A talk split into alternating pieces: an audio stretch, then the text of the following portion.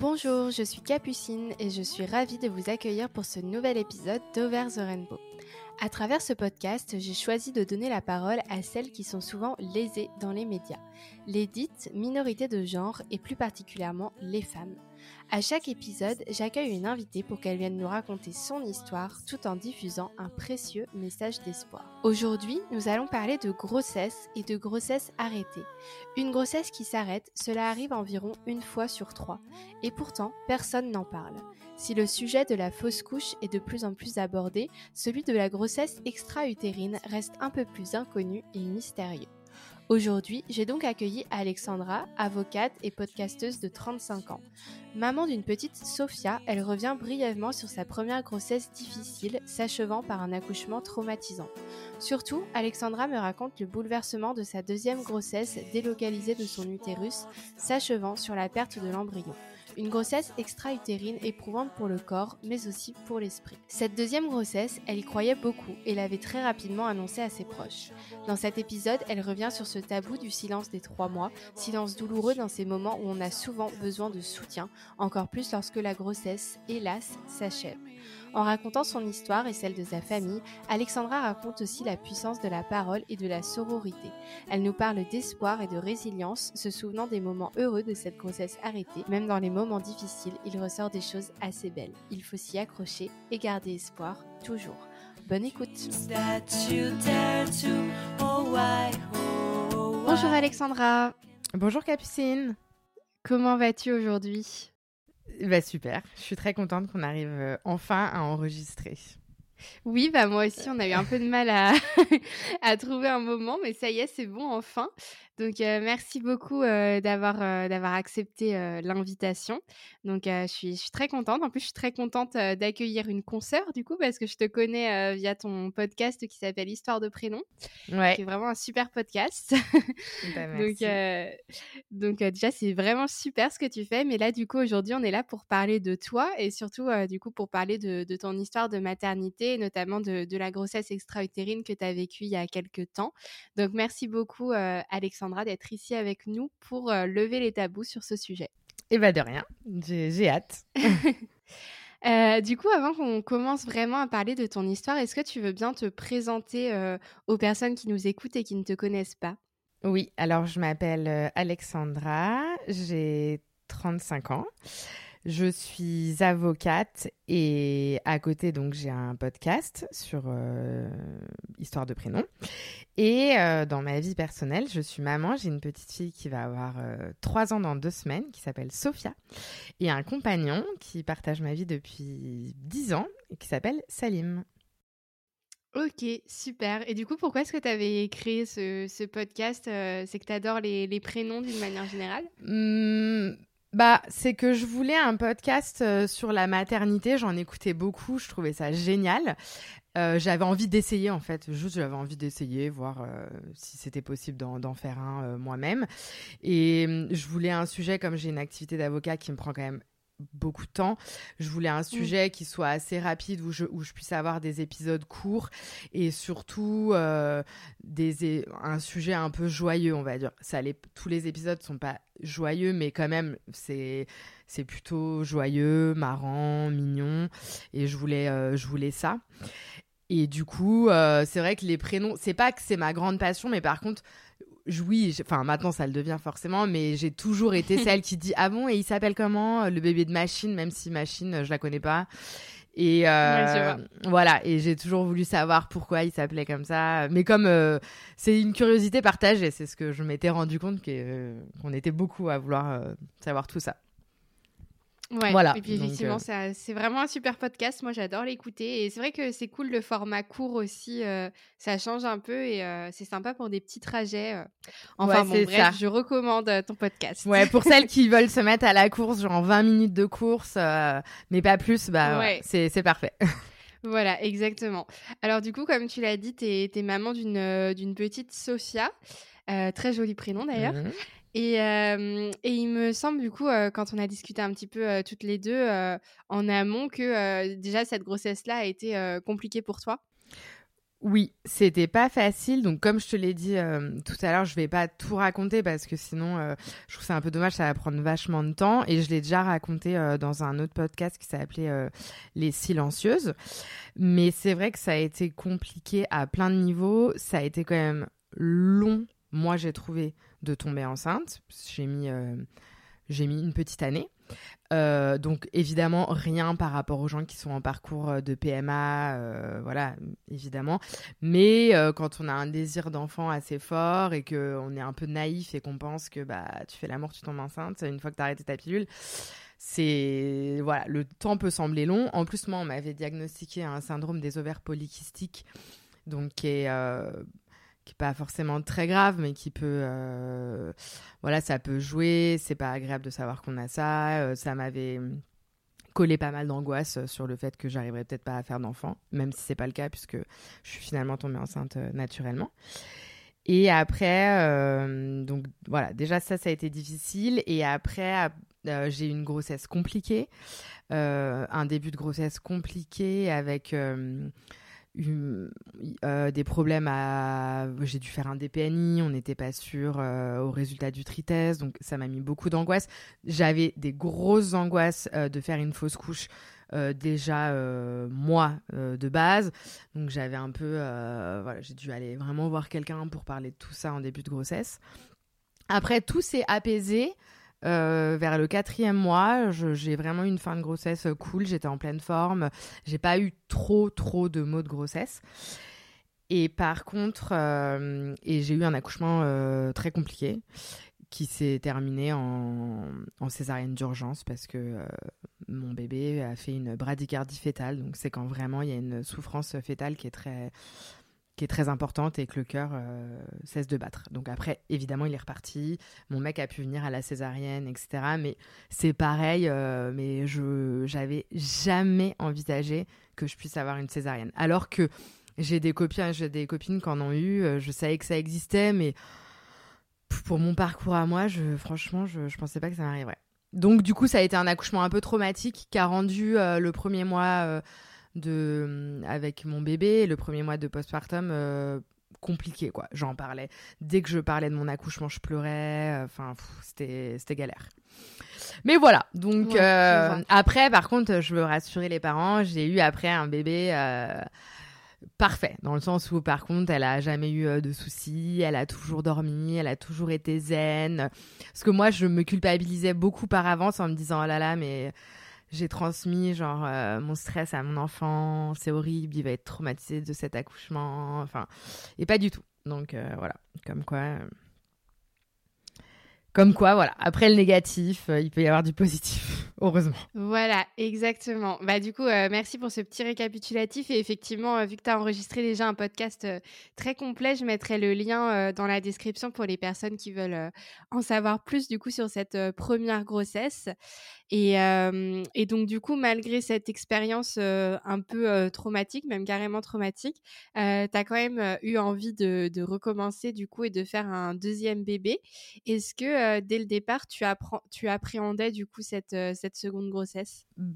Bah oui, oui et non. En fait, la différence entre la première et la deuxième, c'est que la première, comme je t'ai dit, j'ai mis une petite année et donc, quand je suis enfin tombée enceinte, mais pour moi, c'était, c'était merveilleux, c'était tellement précieux. C'était, je me disais, mais oh, si ça marche pas, mais je vais, je vais m'effondrer de devoir peut-être euh, réattendre un an ou tu vois, j'avais l'impression que qu'il venait de se passer quelque chose que je, que je pensais presque plus possible. Enfin, voilà. Et la deuxième grossesse, bah, pour le coup, ça a marché en 15, en, 15 jours. Enfin, voilà, j'ai, on, a, on a essayé, ça a marché. Donc, du coup, bah, j'ai vraiment pas eu le temps euh, d'avoir peur. J'ai pas eu le temps. C'était facile. Et du coup, je me suis dit, ah bah, c'est facile. Genre, celle-là, tout va rouler, quoi. Genre, je veux tomber enceinte, je vais tomber enceinte. Et je suis tombée enceinte. Et. Euh, voilà, ça sert à rien d'avoir peur parce que euh, je, me suis vraiment dit, bah, cette fois-ci, genre, tout va bien se passer. Enfin, tu vois, la, la foudre tombe pas deux fois au même endroit et t'avais eu ton expérience galère, bah là, tu vas avoir une expérience de maternité euh, trop cool. Donc, en fait, j'avais, non, j'avais pas trop peur.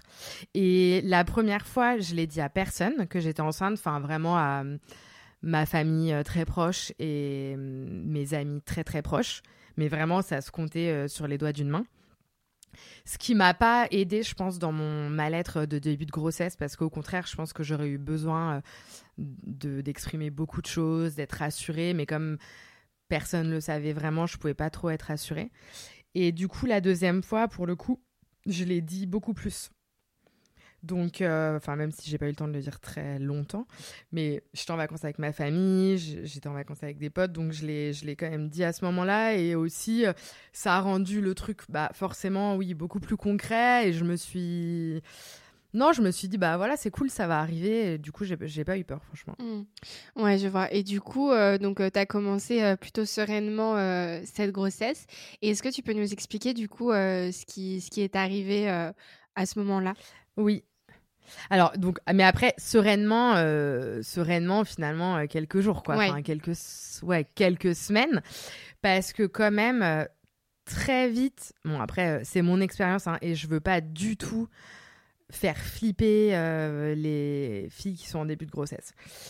Mais, quand même, assez vite, je me suis mis à avoir très mal au ventre. Et franchement, j'avais eu mal au ventre pour Sophia en début de grossesse et un peu comme un, un mal de vente de règles, etc.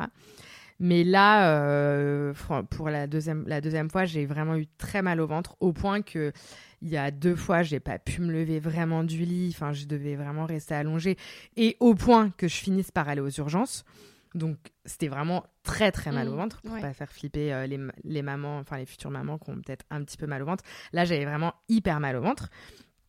Et je vais euh, aux urgences. Donc là, ça faisait deux semaines que j'avais fait mon test de grossesse, donc tu vois, je vais être à quatre semaines euh, d'aménorrhée. Et euh, j'étais en vacances, c'était en plein pendant les vacances, donc c'est pas ma gynéco, c'est un, des urgences comme ça, euh, dans un bled, un gynéco d'un village comme ça. et il me dit bah, que a priori tout va bien. J'avais fait quand même les, les dosages HCG, j'en avais fait trois qui montraient que ça évoluait, donc j'étais pas trop flippée aussi. Et il me dit, bah, c'est beaucoup trop, voilà, c'est beaucoup trop tôt pour que je puisse entendre un cœur ou quoi que ce soit. Enfin, mais, euh, mais pour moi, euh, ça va. Et c'est à la bonne place. Je me rappelle très bien qu'il me dit ça. C'est à la bonne place. Donc, sous-entendu, bah, c'est bien dans, dans l'utérus, c'est pas extra-utérin, justement. Moi, j'avais jamais trop entendu parler de la grossesse extra-utérine, mais je savais juste qu'il fallait que ce soit à la bonne place. Donc, franchement, euh, je ressors de ce truc-là euh, assez rassurée. Et j'ai eu moins mal au ventre euh, les jours d'après. Il me restait une semaine de vacances. Donc, je, fais ma semaine de vacances avec mon mec et ma fille. Et bah, franchement, ça va, ça va bien. Tu vois, je suis contente, ça va bien et tout. On rentre à Paris et je reprends le boulot, mais je me rappellerai tout le temps parce que je me, je me suis grave culpabilisée en me disant que c'est le boulot. Je reprends le boulot, euh, donc euh, comme tout le monde, quoi, genre euh, à 9h le matin. Et à 14h, je commence à saigner pas mal. donc j'appelle mon mec, je lui dis, et tu vois, je suis toujours pas très flippée. Alors que euh, ça m'est arrivé la première fois, j'aurais été, j'aurais vraiment euh, fondu en larmes déjà. Mais là, en fait, je me rappelle que ma belle-sœur a eu des saignements quand même importants au début de sa première grossesse. Et finalement, bah, c'était rien. Elle a eu, elle a mené sa grossesse à terme et il n'y a eu aucun problème. Donc, je me raccroche un peu à cette, euh, à cet exemple et je me dis bon, bah voilà, ça se trouve c'est rien quoi. Enfin c'est pas grand chose et tout. Mais bon mon mec me dit quand même euh, bah je préfère qu'on aille aux urgences. Moi je prends un rendez-vous pour aller voir un gynéco le lendemain et il me dit euh, je préfère t'emmener aux urgences et tout ça. Et effectivement je me mets quand même à saigner un peu de plus en plus.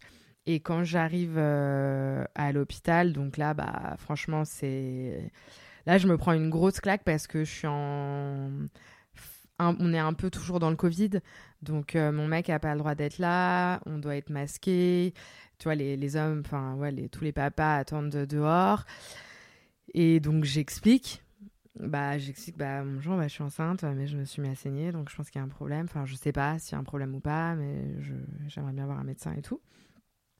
Et donc là, j'attends euh, franchement des heures salle d'attente. Ils font, ils font juste une prise de sang et après, je dois attendre de, de, faire une écho et de voir un médecin. Et là, déjà, la première claque, c'est que tu es dans une salle d'attente avec que des mamans euh, qui vont accoucher, en fait. C'est puisque c'est les urgences, c'est les urgences slash maternité. Et c'est un, un, très gros hôpital de Paris, euh, très connu. Mais de toute façon, je, je sais que c'est ça euh, partout. Hein. Je me suis renseignée après. Donc franchement, bon, c'est un peu... Euh, tu vois, c'est un peu pas cool de... Tu, te dis, euh, toi, tu commences à avoir peur et en même temps, tu vois toutes ces mamans euh, qui accouchent. Et moi, ça me, ça me fait vraiment de la peine parce que moi, j'ai une petite fille, mais je pense à, par exemple, ma meilleure amie qui est en parcours PMA et tout. Et je me dis, oh là là, mais si ça lui arrive à elle et qu'elle doit assister à ce spectacle, tu vois, des mamans qui appellent, qui disent ah bah à leur mec ah bah il a dit que ce serait pour ce soir, machin. Oh, c'est dur quoi. Quand toi tu es en train de te dire que pour toi bah c'est peut-être tout est en train de se terminer, c'est quand même pas très cool. Ouais, c'est sûr. Psychologiquement, ça doit être euh, sacrément difficile. Ouais, franchement, euh... ouais. Puis je, franchement, je suis tombée d'une. Je pense pas que ça se passait que ça se passait comme ça. Et après, bah je, je suis appelée, mais au bout de des heures, quoi. Enfin, comme, euh, comme tout le monde quand on va aux urgences, hein, mais bon. Et là, euh, bah, elle me dit quand même, euh, elle fait une écho, bah, il y a un grand silence. Et puis là, tout de suite, le médecin quand même me dit, bah, je vois, enfin voilà, je vois plus rien, il y a, y a plus, il y a plus de grossesse quoi. Donc, bah, moi je pleure évidemment parce que j'avais quand même toujours un petit espoir. Et, et voilà, elle est, elle est sympa, mais franchement, ça dure deux minutes quoi. Elle me dit bah il y a plus de grossesse, euh, rentrez chez vous, bah voilà. Et juste avant de partir, elle me dit quand même euh, je vous appellerai euh, cette nuit, enfin je laisserai un message sur votre téléphone pour vous dire à combien est votre dosage HCG et pour vous dire si est-ce qu'il faut refaire un dosage en fait? Est-ce qu'il faut refaire un dosage? Parce que ce qui l'embête un petit peu à, cette écho là qu'on fait, c'est que elle voit pas de le reste de l'embryon dans l'utérus, tu vois. Euh, donc elle me dit bah je sais pas si tout est parti et que c'est vraiment plus là, mais bon en même temps moi ça fait juste que quelques heures que je saigne. Ou elle me dit ou sinon je sais pas si c'est parti euh, dans la trompe et que je peux pas le voir et là c'est plus chiant quoi. Donc euh, c'est pour ça je voilà écoutez bien votre message sur que je vais vous laisser cette nuit et tout. Donc là, bah, j'étais toute seule. Donc euh, là, il faut que j'appelle mon mec qui m'attendait sur le parking, tu vois. Mais que je, bah, lui dis, euh, j'appelle ma famille. Je suis hyper triste, franchement, hyper triste. Parce que bah, je m'étais déjà projetée et tout. Euh, je commence à beaucoup saigner en plus, voilà, avoir mal au ventre. Et... Donc franchement, nuit vraiment horrible. Et le lendemain matin, elle me laisse un message en me disant, j'écoute le fameux message, et le médecin me dit que effectivement mon taux est quand même euh, assez élevé. Donc il faut que je refasse, toujours assez élevé, donc il faut que je refasse un, un dosage. Et quand je refais le dosage, je crois que c'est 48 heures plus tard, euh, en fait ça, ça descend pas ça descend pas beaucoup, tu vois.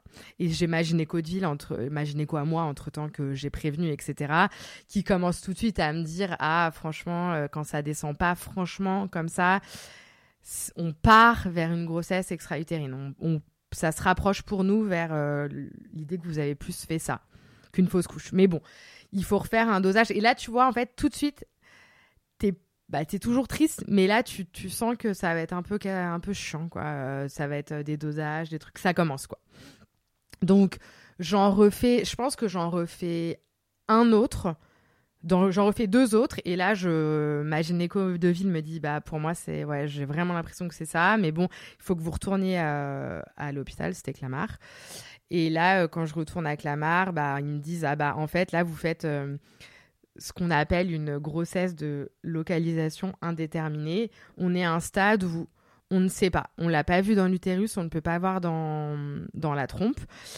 Euh, les dosages HCG qui descendent pas comme ça, ça nous, on pense que c'est une grossesse extra-utérine, mais ça peut aussi être une fausse couche qui met vraiment du temps à partir. Et en fait, là, euh, bah, on va, le protocole, c'est que tu viens toutes les 48 heures, tu te pointes le matin à l'hôpital, tu fais un dosage, tu fais une écho. T'attends des heures, enfin une, deux, trois heures, le temps d'avoir le résultat de ton dosage. Et voilà. Et en fait, ça, bah, moi, j'ai dû aller peut-être, je sais pas, dix fois à l'hôpital, vingt fois. Enfin, vraiment, ça a duré un mois. Enfin, honnêtement, ça a duré vraiment longtemps. Et, et en fait, ils font ça parce qu'ils veulent, ils veulent être sûrs que ce soit une grossesse extra-utérine pour la traiter comme telle, avec les médicaments, etc. Et ils veulent pas prendre le risque de, te donner les médicaments qui seraient pas appropriés, si tu veux. Et moi, voilà, moi, ça dure particulièrement euh, longtemps avant qu'ils soient sûrs que ce soit une grossesse extra-utérine.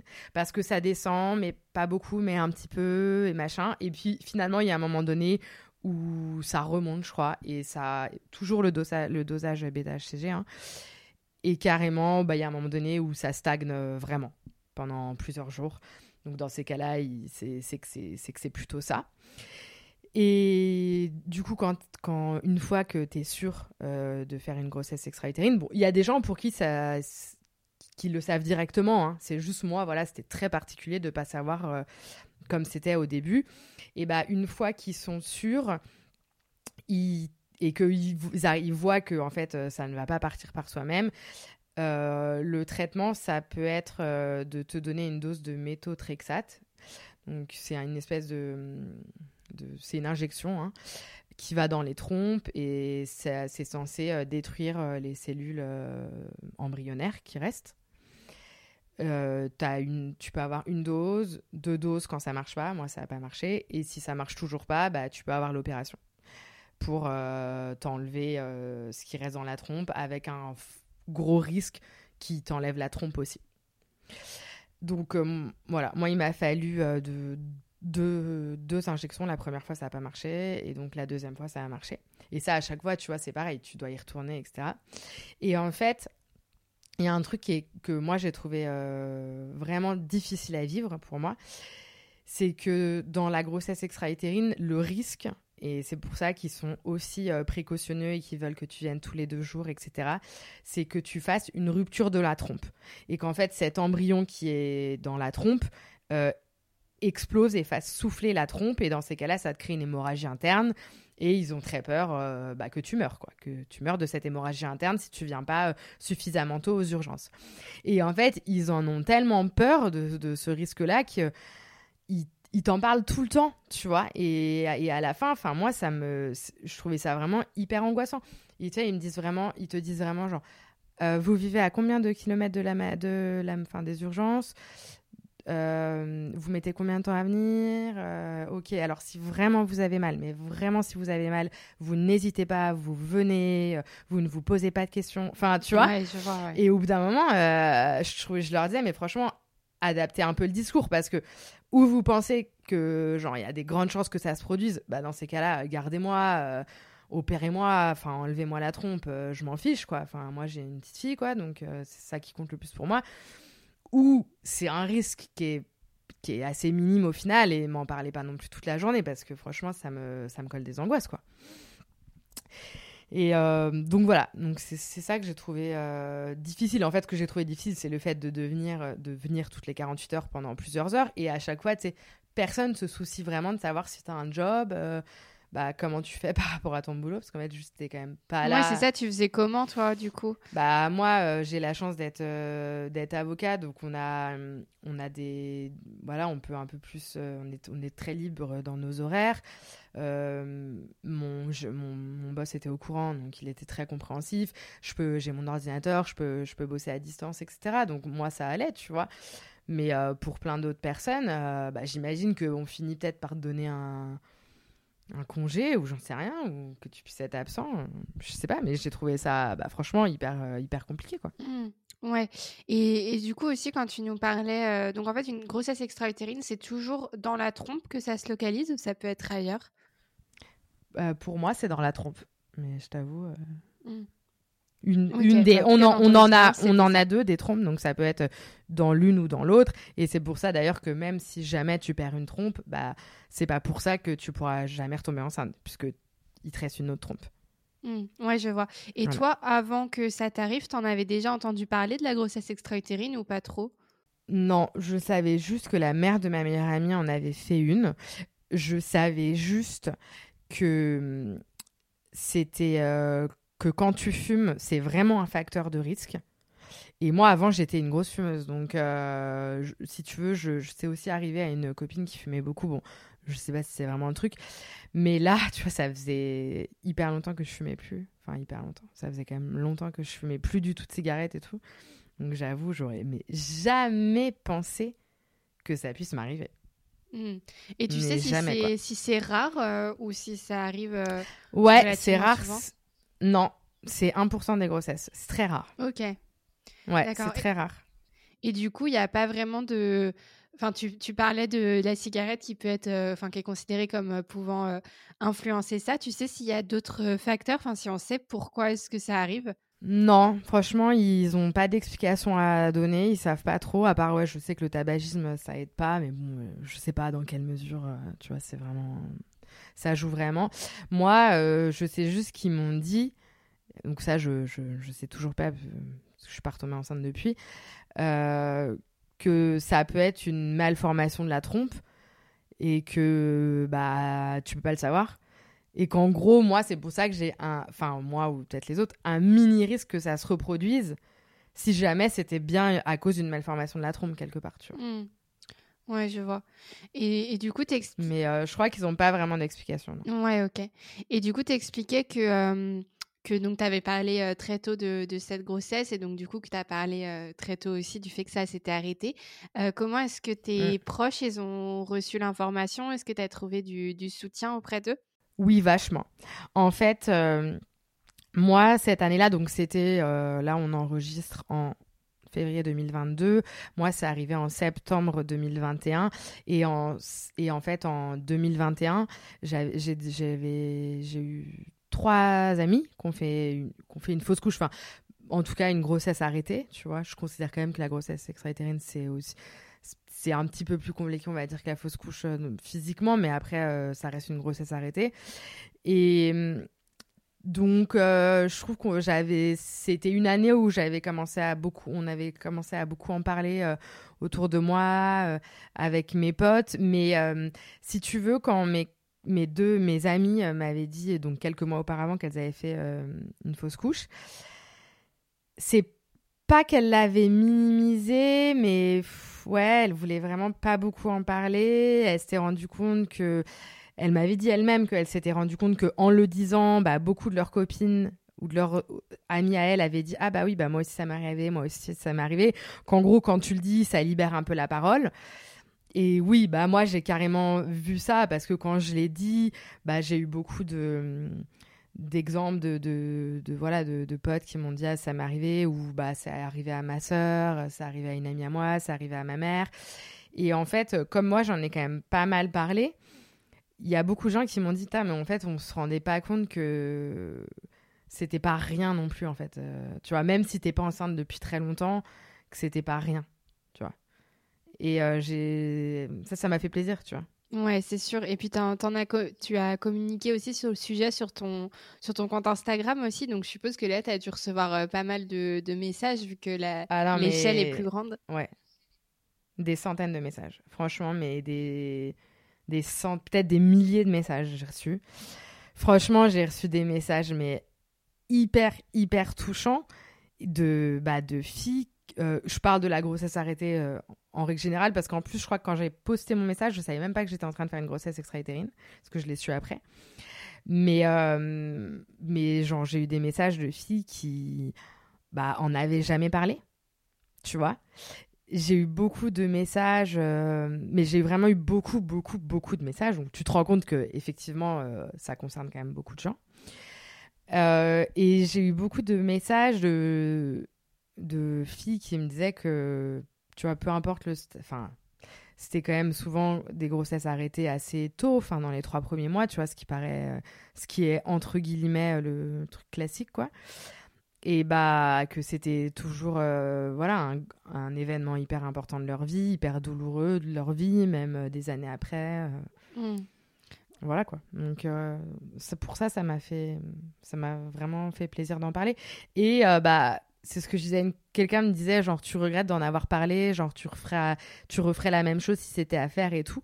Bah, franchement, oui, parce que moi, je, je, je regrette pas du tout et je le referais parce que, mais j'ai reçu, mais énormément de soutien. Donc que ce soit de mes proches et d'ailleurs mes proches euh, plus ou moins proches, tu vois, donc mes très proches amis et puis des des gens qui étaient peut-être moins proches et qui le sont devenus parce qu'elles ont été, enfin des filles notamment, parce que je pense que voilà, il y a un peu un truc de sororité de, de femmes qui étaient passées par là et qui ont été hyper euh, qui sont devenues proches de moi, qui ont été vraiment là pour moi et tout. Et je trouve que, tu vois, quand tu as beaucoup de gens qui te demandent euh, comment ça va, comment tu le vis, bah, ça allège un peu ta peine, en fait, de la partager comme ça avec euh, vachement de monde.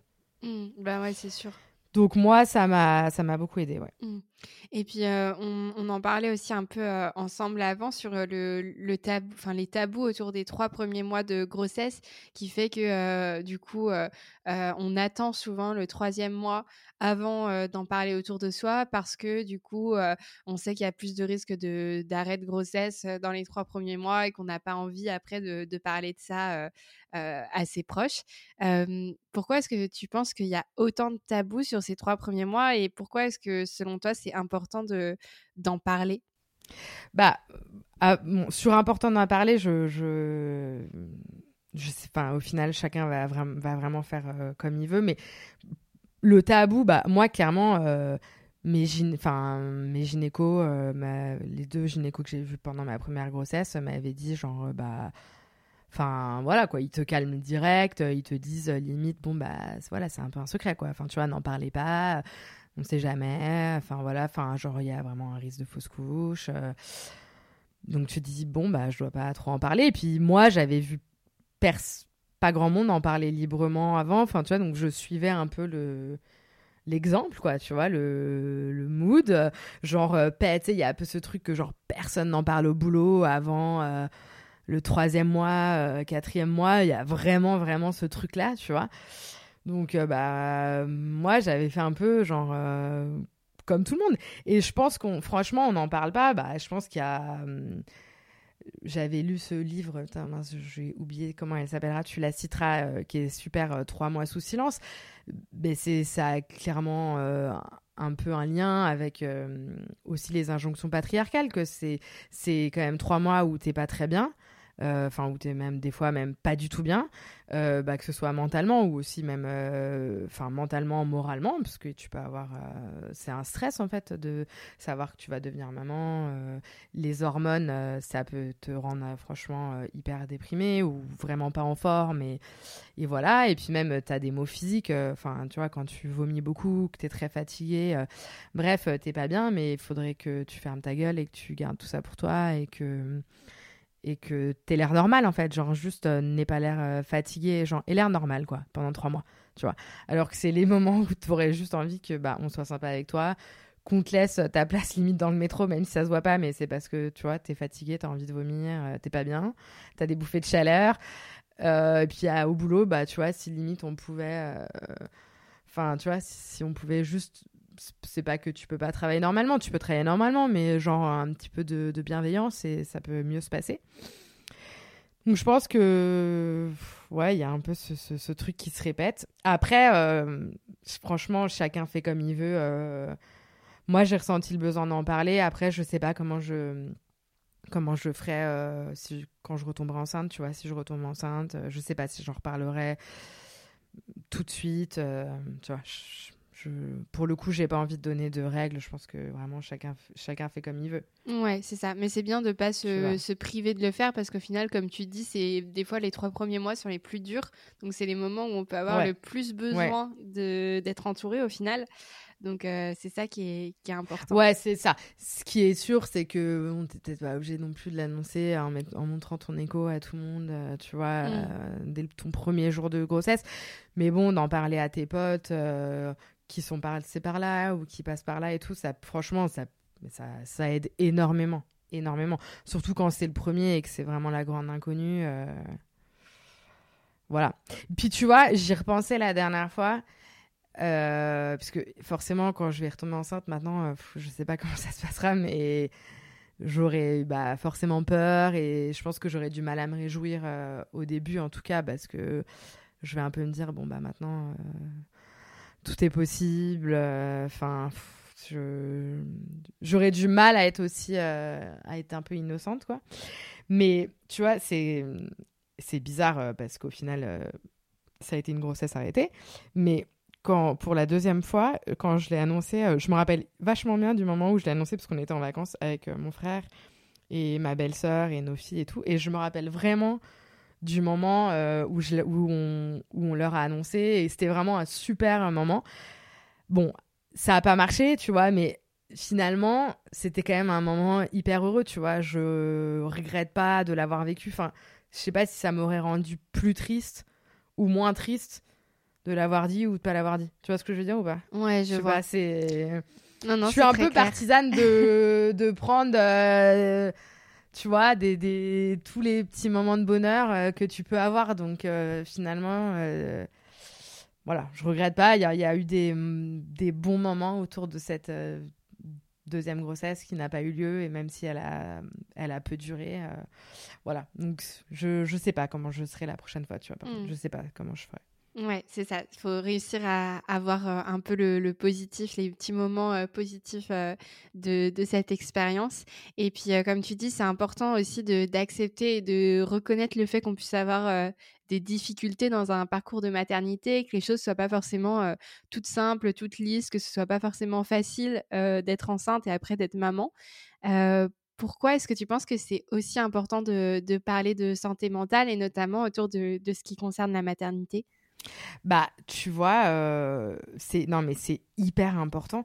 Moi, j'ai été bon, moi je suis assez euh, pour la sensibilisée, on va dire à la psychothérapie. Ma mère a fait des études de psycho, j'ai fait une psychothérapie quand j'étais jeune. Euh, donc c'est un truc où naturellement si je sens que j'ai un que que je suis un peu down, je, pour voilà, que je me mets à avoir des angoisses et tout, naturellement, je vais me dire, bah, je vais aller voir ma psy.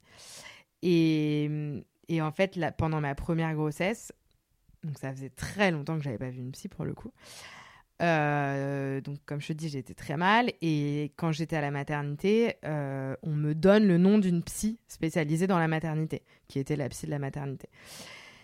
Euh, sur le coup, je prends hyper mal euh, qu'on me donne euh, ce numéro parce qu'en on venait de me dire qu'il y avait un problème au, tri-test, donc je m'effondre, mais je considérais bah, que, c'était complètement normal que je m'effondre parce que je pensais que tout allait bien, on, me, disait que tout allait pas bien. Et au final, je garde ce numéro et je finis par aller la voir. Et vraiment, c'était génial. Elle m'a fait beaucoup de bien. C'est une psy qui est vraiment spécialisée dans la maternité, donc pré et postpartum, on va dire, pré-grossesse, euh, grossesse et postpartum. Et euh, je la vois quelques fois et elle débloque, elle débloque des trucs parce qu'elle sait tout ce qui se joue euh, sur, sur ces moments-là, tout ce que ça peut te ramener, toi, voilà, en tant que femme, des souvenirs d'enfance, de, des peurs, de pas être à, de pas être à la hauteur, ou tu vois, je, je sais pas, plein de choses différentes. On a chacun nos nos, angoisses, on va dire. Mais elle est, elle, voilà, elle est assez, elle est assez forte et tout.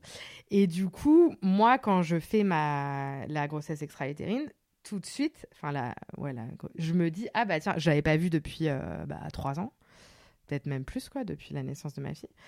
Et je me dis bah je vais aller la voir, tu vois. Et le fait de l'avoir vu, euh, bah, j'ai beaucoup parlé et ça m'a vraiment aidé. Je l'ai vu deux fois, tu vois, deux, trois fois. C'est vraiment pas une psy avec qui tu fais un travail euh, sur le long terme, parce que dans le sens où c'est pas son job. Elle est là vraiment pour t'aider à passer des caps, euh, voilà, quand c'est lié à, la maternité et tout. Et en fait, là où je me suis dit, mais c'est hyper important de parler de, santé mentale et, et de dire aux, aux, voilà, aux futures mamans ou mamans euh, de d'y aller, de se faire aider, même si c'est pas longtemps, même si c'est deux, trois séances, c'est que dans tous les messages que j'ai reçus, euh, quand, quand moi, quand j'ai parlé, j'ai été choquée par le nombre de, de personnes qui m'ont dit euh, j'y pense encore tous les jours, c'est, tu vois, c'est hyper enfin c'est encore un souvenir très douloureux des années plus tard et ça et je me dis peut-être aussi que si t'en parles tu vois, ça, ça, ça devient mm. moins douloureux. Ouais, sûrement. Tu vois, moi en tout cas, j'ai ce sentiment-là, quoi. Mm.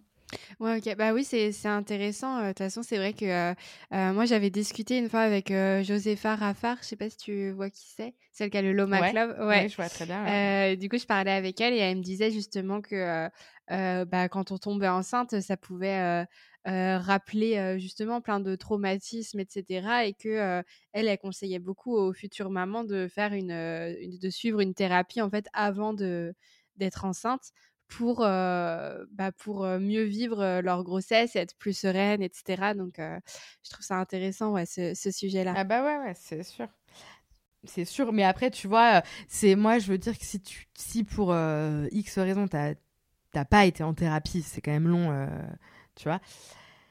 Bah, ça existe aussi, heu, des psys qui vont te donner des clés en quelques séances pour, heu, tu vois, qui vont mettre le doigt sur des choses parce qu'elles le font tellement, elles sont hyper habituées ou pour aller parler, bah, d'un accouchement, bah, justement traumatique Mmh. ou tu vois? Bah, oui, oui, c'est sûr, ouais. Ça aide vachement, ça Mmh. aide vachement. Et heu et toi, du coup, qu'est-ce que tu donnerais comme, heu, conseil à une, heu, une jeune femme qui vient de tomber, enceinte et qui a peur de de faire une fausse couche, de de voir sa sa grossesse arrêter? Bah, je franchement, je je sais pas parce que même moi, je pense que j'aurais cette peur-là, je se je saurais pas quoi me donner. Bah, franchement, même si c'est beaucoup, beaucoup plus facile à dire qu'à faire, heu, d'essayer néanmoins, heu, de pas de pas trop stresser, de pas trop se gâcher son début de grossesse avec, heu, ces angoisses-là parce que, bah, tu vois, comme je t'ai dit, si ça doit arriver, ça arrivera, mais autant, tu vois, essayer quand même, dans tous les cas, peu importe ce qui se passe, de, glaner des moments de, de bonheur et voilà, même si après, c'est- ça s'arrête, c'est difficile, mais voilà. Après, euh, je, je, je sais, je saurais pas quoi dire sur euh, ne pas trop se projeter et tout, parce que c'est difficile, tu vois. Moi, je dis pas que je m'étais projetée non plus euh, comme une dingue, bah, justement en parlant du prénom de mon enfant ou en me demandant ceci ou cela. Mais forcément, tu te dis un minimum, ah bah cool, je vais enfin avoir une famille, ou ah bah tiens, je vais peut-être avoir ma fille oh, va être grande, grande sœur. euh, ou tu vois, c'est bête, mais tout de suite on parle un petit peu genre du terme probable. Donc tu dis ah bah tiens, donc attends, ce sera peut-être euh, à tel mois, donc ceci. Enfin, t'es obligé de te projeter un tout petit peu, même si tu sais qu'il faut être, euh, même si tu sais qu'il y a ce risque-là. C'est difficile, franchement. c'est un, c'est un équilibre qui est juste à trouver. Ouais, je vois. Et toi, du coup, heu, aujourd'hui, t'en es où, heu, par rapport à tes envies de grossesse? Est-ce que, heu, c'est un pro un projet que tu aurais envie de remettre en route? Est-ce que tu as besoin encore de prendre du temps? Comment tu te sens par rapport à tout ça? Bah moi, de toute façon, euh, à cause des injections de méthotrexate, j'avais pas le droit. Enfin, il était très déconseillé de retomber enceinte dans les trois mois. Alors, il y en a qui disent euh, six mois, il y en a qui disent euh, trois mois, il y en a qui disent deux cycles. Mais bon, moi, euh, on va dire, mes, les gynécos à la maternité m'avaient dit plutôt trois mois. J'ai lu aussi parfois six mois. Donc, on va dire que pendant ces trois mois-là, donc ça m'a amené à là, il n'y a, pas- y a pas si longtemps. Tu vois, c'est le cerveau doit être bien fait, mais euh, du coup, j'avais plus du tout envie. Enfin, mais bon, en même temps, j'avais pas le droit. Donc, euh, je pense que plutôt que de me morfondre tous les jours en me disant que que bah j'ai envie mais j'ai pas le droit, euh, je me j'ai un peu euh, je me suis concentrée sur autre chose, on va dire. Je trouve ça dur euh, quand t'es tu vois, je trouve ça un peu dur quand t'es de quand t'es lancé dans le truc, t'aurais envie de réessayer tout de suite. Donc ça a été une petite claque quand ils m'ont dit euh, que j'avais pas le droit. Surtout que tu sais qu'il y a tout le monde qui va de son petit commentaire ah mais tu verras, tu seras hyper fertile, ça va marcher hyper vite. Mais en fait, euh, bah oui mais en fait t'as pas le droit de réessayer. Donc euh, Ouais, ouais, je je, m'en fous d'être hyper fertile. Et, et maintenant, non, bah j'ai toujours envie d'un deuxième enfant. Après, euh, je sais que ce sera. voilà, que j'ai, forcément, j'ai un peu peur, quoi. J'ai un peu peur que ça se reproduise et euh, ou j'ai un peu peur de faire une fausse couche. Voilà, j'ai, un- peu peur de la suite. J'espère que ça se passera bien, mais voilà, je sais que ça peut aussi mal se passer, donc euh, je, je le vivrai pas très bien, c'est sûr. Mmh, ouais, je vois. Et, et juste, j'y pensais aussi, est-ce que vous avez expliqué à Sophia, du coup, ce qui s'était passé? Parce qu'elle a trois ans, donc je pense qu'elle avait quand même compris des choses. Non, elle avait deux ans et elle avait donc même pas deux ans et demi. Ah oui, elle était plus petite. Et donc, ouais, on lui avait pas dit hein, que j'étais enceinte. Ok. elle n'était pas là, alors coup de bol. Les... Le jour où c'est arrivé, elle était chez ses grands-parents pendant trois jours. Donc, tu vois, elle m'a pas vue euh, à la maison, elle m'a pas vue pleurer, elle m'a pas vue avoir mal. Donc, du coup, elle, a, elle m'a pas vue dans un état qui aurait nécessité une explication. Ouais, je vois. Et je t'avoue que j'en ai parlé à ma psy, justement, que j'allais voir à ce moment-là, en lui disant, bah, je sais pas, faut lui dire, faut pas lui dire et tout.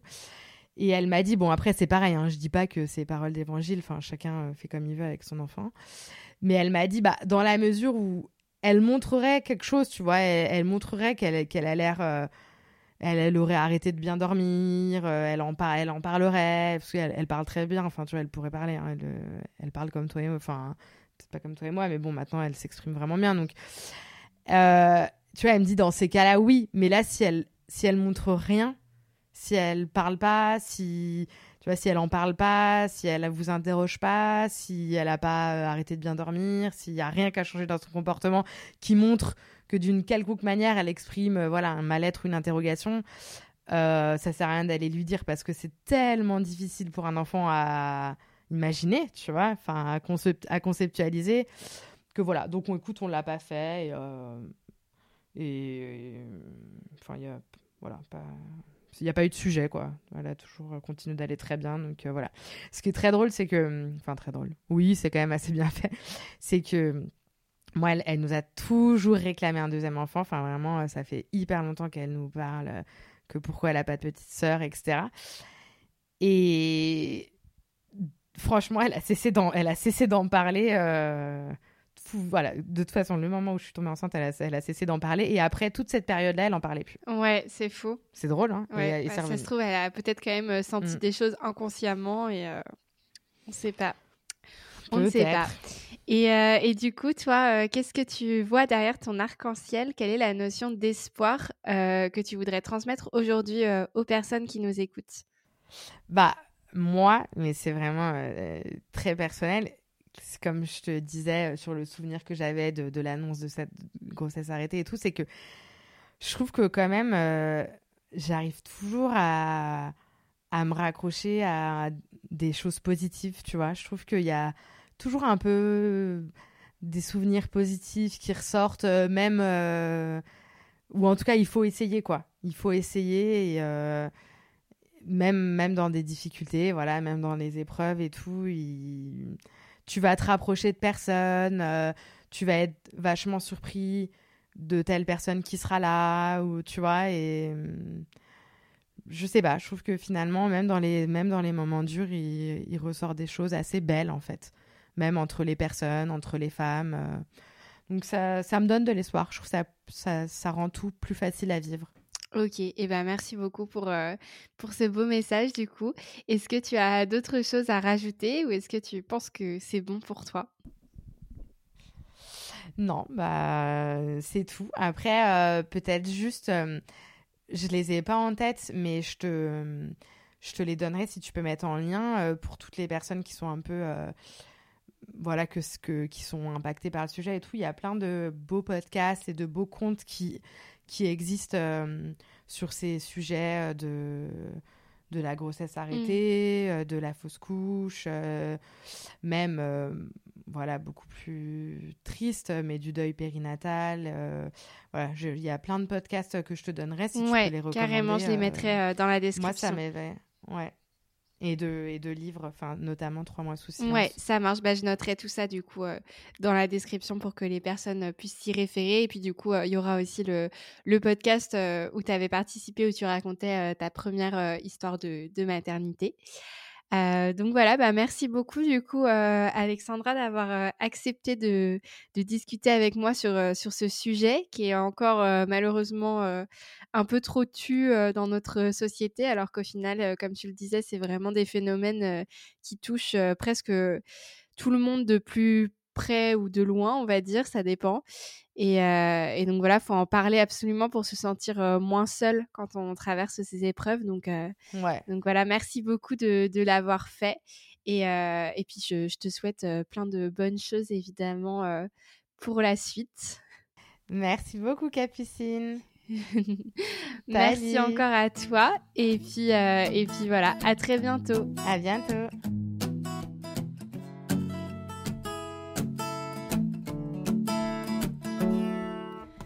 Merci à toutes et à tous d'avoir écouté cet épisode. Over the Rainbow diffuse l'espoir par vos histoires et j'espère que vous avez apprécié le récit d'aujourd'hui. Vous le savez bien si vous écoutez ce podcast, la parole compte plus que tout. Parler est important pour les femmes qui traversent ces épreuves et pour celles et ceux qui peuvent mieux appréhender la façon de les accompagner. Alexandra l'a très bien constaté en recevant une avalanche de témoignages de femmes ayant vécu la même chose qu'elle.